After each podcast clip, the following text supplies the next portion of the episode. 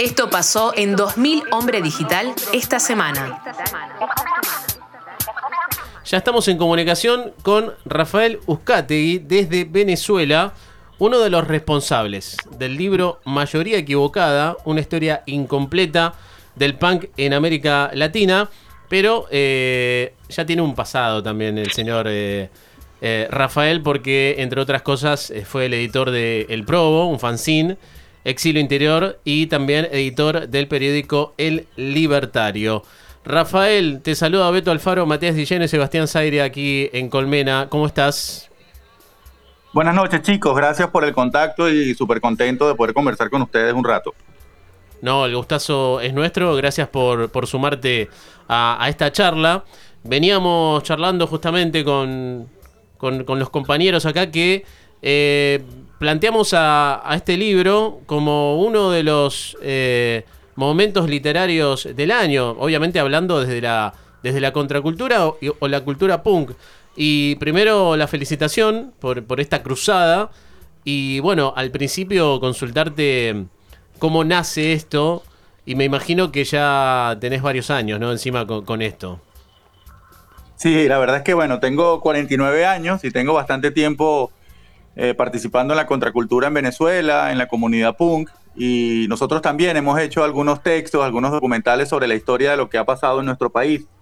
Pero nos parecía importante, echábamos en falta tener una mirada regional sobre el fenómeno. Es decir, sabemos que hay muchos libros sobre bandas y sobre la historia en Argentina, en Uruguay, en Chile, Colombia, etcétera, pero no teníamos este panorama regional, porque siempre pensamos que la cosa comenzó en Nueva York o en, o en Londres, y luego pasó a Buenos Aires, a Sao Paulo, etcétera.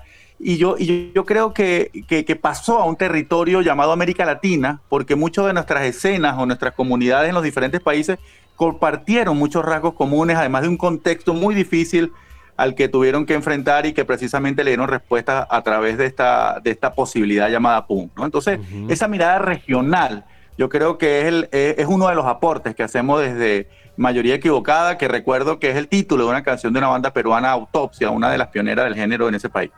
Bien, bueno, desde ya que eh, con lo que estás comentando, es tomar una posición ya y plantar bandera eh, con el punk en este continente, con las marcas, los rasgos propios eh, de la historia de, de, nuestro continente. En este sentido, esto es lo que hace a la unión de todas estas historias y experiencias que, aparecen en el libro. Eh, ¿Qué es lo que une a todas estas historias? Mira, yo creo que en primer lugar eh, fue una búsqueda de los jóvenes en ese momento y los que vinieron después a lo que pasaba en su entorno, que no les gustaba, y fue una manera de expresarse y de, y de, y de buscarse un camino propio, ¿no? Un camino propio con, con las herramientas que te daba el punk, artísticas, musicales, expresivas, identitarias, ¿no? Y, en segundo lugar, la manera en cómo se hizo, ¿no? La precariedad con la que nosotros tuvimos que hacer PUN en América Latina fue, bueno, fue diferente a la de los países del llamado primer mundo. Y en tercer lugar, una cosa que yo rescato es que el PUN de la primera generación en América Latina es una fotografía sociológica, antropológica de lo que pasaba en nuestro contexto. Es decir, en Londres, en, en Europa era mucho más diverso, era más lúdico, era más iconoclasta, quizás era más eh, nihilista en muchas de sus expresiones, pero en América Latina hubo una, una continuidad, hubo una necesidad compartida de expresar rabia, de expresar protesta, de denunciar las cosas que no te gustaban. Así que la primera y quizás la segunda generación de punks en nuestra región, eh, uno puede hacer una, un, un, tratado de historia contemporánea a través de las canciones de, de las bandas, ¿no? que te hablan de dictadura, de represión, eh, de, algunos hechos concretos de violaciones a los derechos humanos. Así que eso es una de las cosas que yo reivindico y que además el espíritu en el que hemos hecho el libro creo también eh, reivindica también muchísimo ese, esa eh, voluntad de hacerlo por uno mismo y además de cooperar, de crear una comunidad con unos valores compartidos y que sea contracorriente de la, de la cultura dominante y que sea una prefiguración de lo que uno quiere para el mundo y para su propia, su propia existencia. Hola Rafa, ¿cómo estás? Te saluda Sebastián. Bueno, muchas gracias por, el aporte y por la charla y por eh, estos minutos que, nos estás dando para conocer eh, un poco acerca del libro. Eh, yo recién me preguntaba, digo, hoy estamos, somos una generación que nació a partir del intercambio de las cartas, del saber más o menos a partir de, las historias que nos relataban en fanzines o, en, cartas. Y hoy que tenemos la herramienta de internet, creemos tener todo al alcance y no está todo. porque hay una cuestión en la cultura punk muy subterránea, eh, muy escondida, o por ahí que no hubo alguien que, mm, que hiciera este trabajo arqueológico, si se quiere, para rescatar esas historias. Digamos, ¿qué te sorprendió a vos en estos relatos que fueron sumando diferentes compañeros y compañeras en Latinoamérica acerca de las diferentes escenas? Sí, mira, una, una cosa me, me, sorprendieron cosas de manera positiva, pero también otras me, me, entristecieron un poco, ¿no? Y para empezar por lo último, eh, lamenté que, que el punk como, como género musical y como expresión artística haya tenido un, un protagonismo eh, eh, mayoritariamente masculino en las primeras generaciones, ¿no?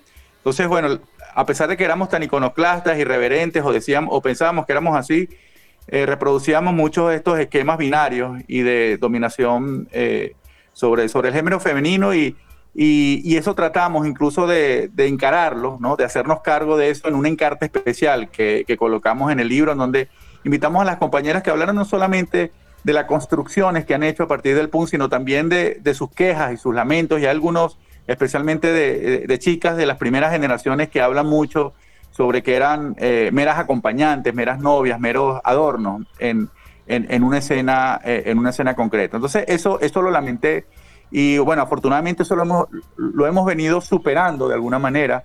Y, el protagonismo de las chicas hoy es mayoritario y además de otros deseos, también como el de la comunidad LGBTI. ¿no? Entonces eso, eso lo lamenté, es una realidad y, lo encaramos dentro del libro. Y cosas que me sorprendieron este, positivamente fue eh, descubrir ese sentimiento de, comunidad que compartíamos a pesar de de, de distancia. ¿no? A, cada uno de los autores son 15 países de 15 eh, escenas diferentes y a todos les dimos absoluta libertad para que contaran lo que ellos habían vivido. Algunos son músicos, otros son fancineros, otros son públicos. Y, lo único que le pedíamos era la posibilidad de que relataran lo que pasaba en ese momento. Y, veíamos que eh, de alguna manera haber tenido esa experiencia te marcó, nos marcó a todos, pero pero constatar cómo marcó a cada uno de nosotros o, con cada una de las historias, cómo te ayudó, fue una herramienta para, para, para, enfrentarte a una realidad no solamente política y social, sino incluso familiar y personal. Entonces el, el, PUN nos salvó la vida a todos y, creo que eso es, parte de esa comunidad que sigue teniendo unos valores compartidos a pesar de, de, la virtualidad. Y que, y que, a pesar de que el, el Internet es una herramienta potente para podernos comunicarnos de manera mucho más rápida, bueno, siempre, siempre decimos, sobre todo los viejos como, Sebastián Zaire y yo, decimos que éramos el Internet antes del Internet, porque éramos una red que, comunicaba y que interactuaba y que compartía en función eh, de unos valores que, con el que todos nos identificábamos. Rafa, ¿cómo andas? Acá Matías te, te habla, eh, necesariamente agradecerte la, la comunicación y, y este tremendo laburo que hicieron de, justamente visibilizar 15 países, 15 escenas que quizás, bueno, acá en Argentina no sabemos qué anda pasando en Colombia, qué anda pasando en Venezuela, en Ecuador y viceversa. Es, es desgraciadamente a veces quizás una desinformación recíproca que tenemos y está buenísimo ver el, el presente, pasado y futuro de cada escena punk. Quería consultarte a vos cómo ves el movimiento punk en Venezuela ahora en pleno 2022, ¿qué rescatás, qué no rescatás? ¿Cómo, ¿Cuál es tu visión respecto al movimiento ahora? Sí, bueno, ahora en Venezuela se están viviendo situaciones muy difíciles, hay una pobreza tremenda que ha empujado a más de 7 millones de venezolanos, según las cifras recientes de, ACNUR, eh, fuera, fuera de nuestras fronteras, y eso también ha debilitado mucho las diferentes generaciones de músicos y de cultores de, de la comunidad punk que existen. Entonces ahora mismo tenemos más bandas y más eh, integrantes de la comunidad PUN fuera de Venezuela que dentro. ¿no? Entonces eso es una característica. No sabemos si, si fuera del país los músicos van a desarrollar una, un sonido o unas líricas compartidas en, función de ser ahora migrantes, etcétera, pero, pero es una realidad. ¿no? Y, en, segundo lugar, yo diría que eh, eh, especialmente a partir de las protestas que hubo en nuestro país en el 2014, el, la escena musical independiente, pero especialmente el punk también comenzó a cantar de las, a, las aspiraciones de cambio, de una gran cantidad de venezolanos y, uno puede rescatar a partir de 2014 y algunas de esas cosas están en el libro, algunas canciones que precisamente hablan sobre, sobre, sobre esa situación. Entonces es una escena debilitada, debilitada a lo interno por toda la situación de pobreza, por supuesto, entre comer y comprar un disco, pues la gente siempre va a comer.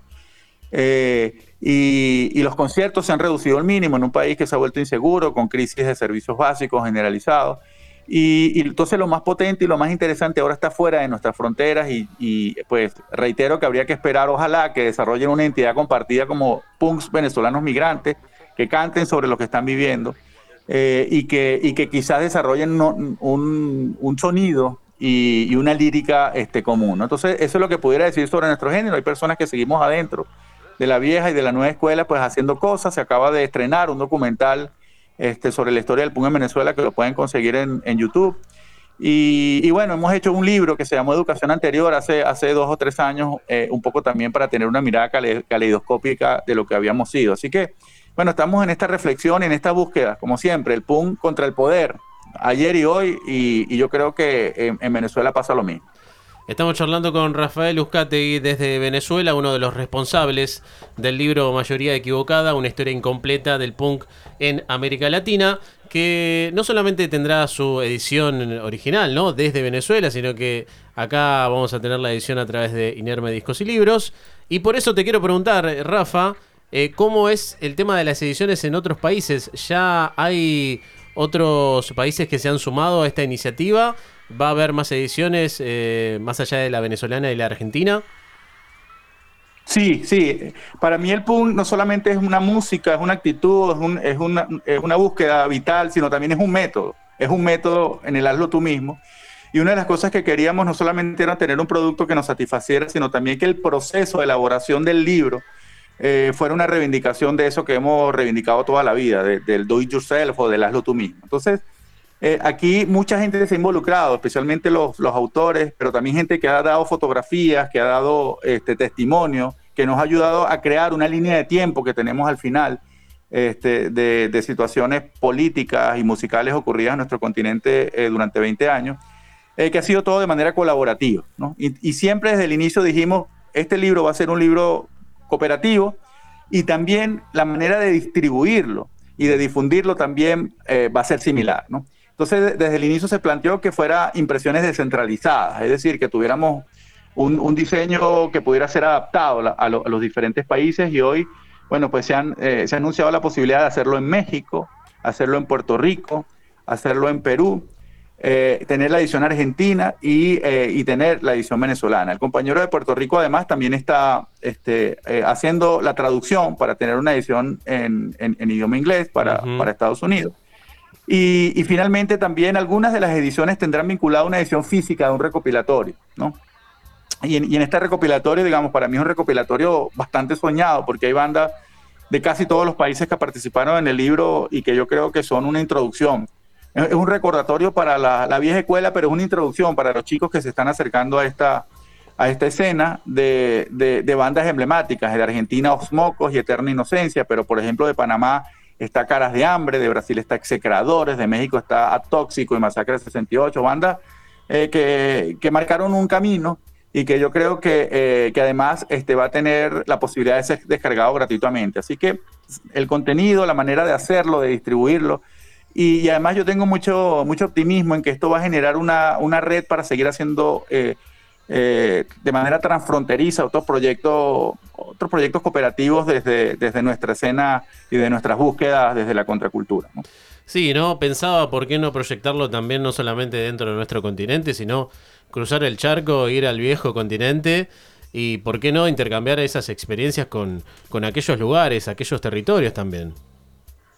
Sí, sí, sería buenísimo. De hecho, estamos intentando ver quién, quién en España se, se, se quisiera animar hacer una, hacer una edición ibérica, ¿no? Porque además, este, eh, digamos, España para América Latina fue una referencia muy importante por el tema idiomático.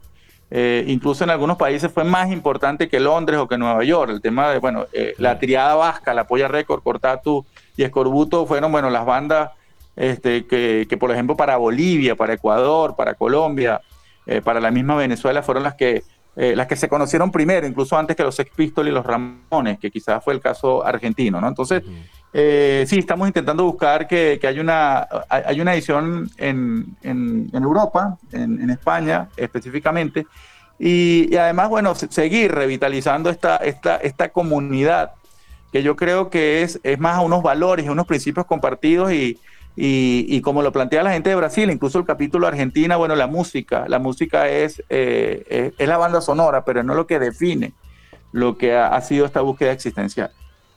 Es muy importante lo que decís y, me imagino todas esas historias que se van cruzando pensando en fines de los eh, 70, digo, una Latinoamérica convulsionada dentro de lo que significaban las dictaduras y lo que fue el Plan Cóndor y lo que fue la respuesta del punk como sonido, ¿no?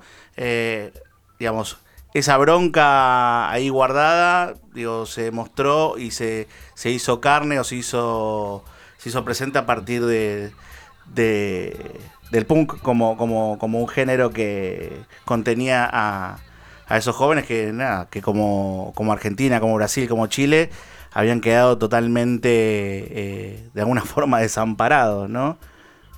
Sí, sí, efectivamente. Y además, yo te agregaría que en el caso de Colombia, por ejemplo, Colombia es un país muy interesante porque la precariedad con la que surgieron las bandas punk hizo que muchos de sus exponentes fabricaran sus propios instrumentos. Y, entonces esa precariedad le dio un espíritu a las grabaciones, que, que, que, evidentemente lo escuchamos ahora y es muy precario, pero le da un ambiente y un espíritu que algunas bandas del primer mundo quisieran emular. ¿no?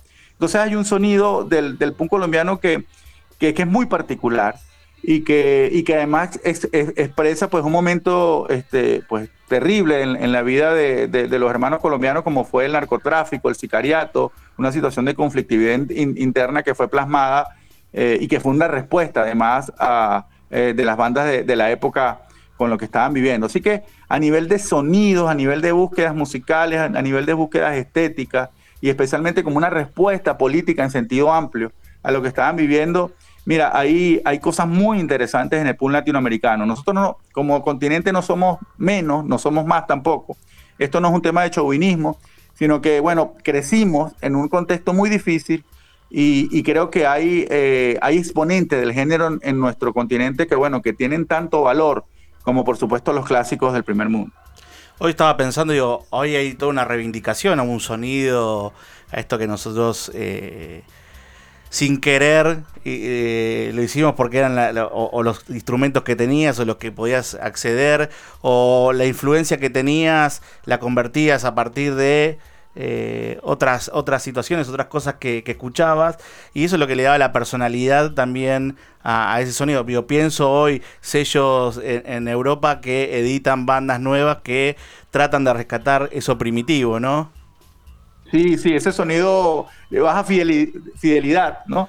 Y esa, y esa, y esa precariedad, pero que tiene aparejado como una actitud y un espíritu, una rabia eh, que, bueno, que solamente se consigue pues, en contextos tan complicados como los nuestros. Así que eh, eh, es cierto lo que dice, las, cómo, sería interesantísimo en una, una segunda dimensión de esta reflexión hacer una genealogía de las influencias, ver cómo, por ejemplo, una banda como de Perú llamada Narcosis, que hizo una sola grabación que se llamó Primera Dosis, influenció toda la movida colombiana, la movida ecuatoriana, haciendo pues una grabación en donde no tenían bajo, y fue una grabación hecha de manera casera, pero bueno, fue una, una maqueta que, bueno, que reprodujeron artesanalmente, artesanalmente en cassette, que fue el, el formato estrella para, para, para, nuestro, para nuestra región. Y esto es muy, eso es muy interesante, porque esa capacidad de duplicarlo tú mismo eh, fue eh, lo que hizo que, que la maqueta, que el demo en cassette, que bueno, que hoy está volviendo afortunadamente para quienes atesoramos los formatos físicos, este, fuera el, el soporte, el soporte trascendental para, para, para América Latina. Rafa, por último, ¿hay una fecha estimada de salida del libro? Mira, hay varias fechas, depende de cada país. Ojalá Ajá. que eh, eh, los colegas allá en Buenos Aires están haciendo todo el esfuerzo para que esté para la feria del libro PUN y cruzamos los dedos para que eso sea así. Uh -huh. en, el, en el caso venezolano va a tardar un poco más, eh, cre eh, y creemos que para el resto de América Latina, finales de noviembre y diciembre van a salir las ediciones aprovechando esta, esta pausa de fin de año donde, donde, la gente, bueno, busca un regalo o tiene posibilidades de comprarse un libro, entonces uh -huh. creo que todos van a aprovechar ese, ese, ese momento, ¿no? Entonces, Eh, bueno, yo creo que este es el inicio. Yo, yo, yo tengo optimismo en que este es el inicio de un proceso mayor de colaboración eh, transfronterizo en donde esa, esa identidad compartida eh, va a seguirse fortaleciendo. Rafa, te agradecemos muchísimo esta comunicación y la verdad que el mayor de los éxitos con esta cruzada que ya es internacional. Gracias a ustedes, y bueno, seguimos en este camino y bueno, y alegre de hacerlo juntos. Abrazo grande. Abrazo, Rafa. Abrazo. Chao. Escucha 2000 Hombre Digital todos los martes. De 20 a 22 por Radio Colmena.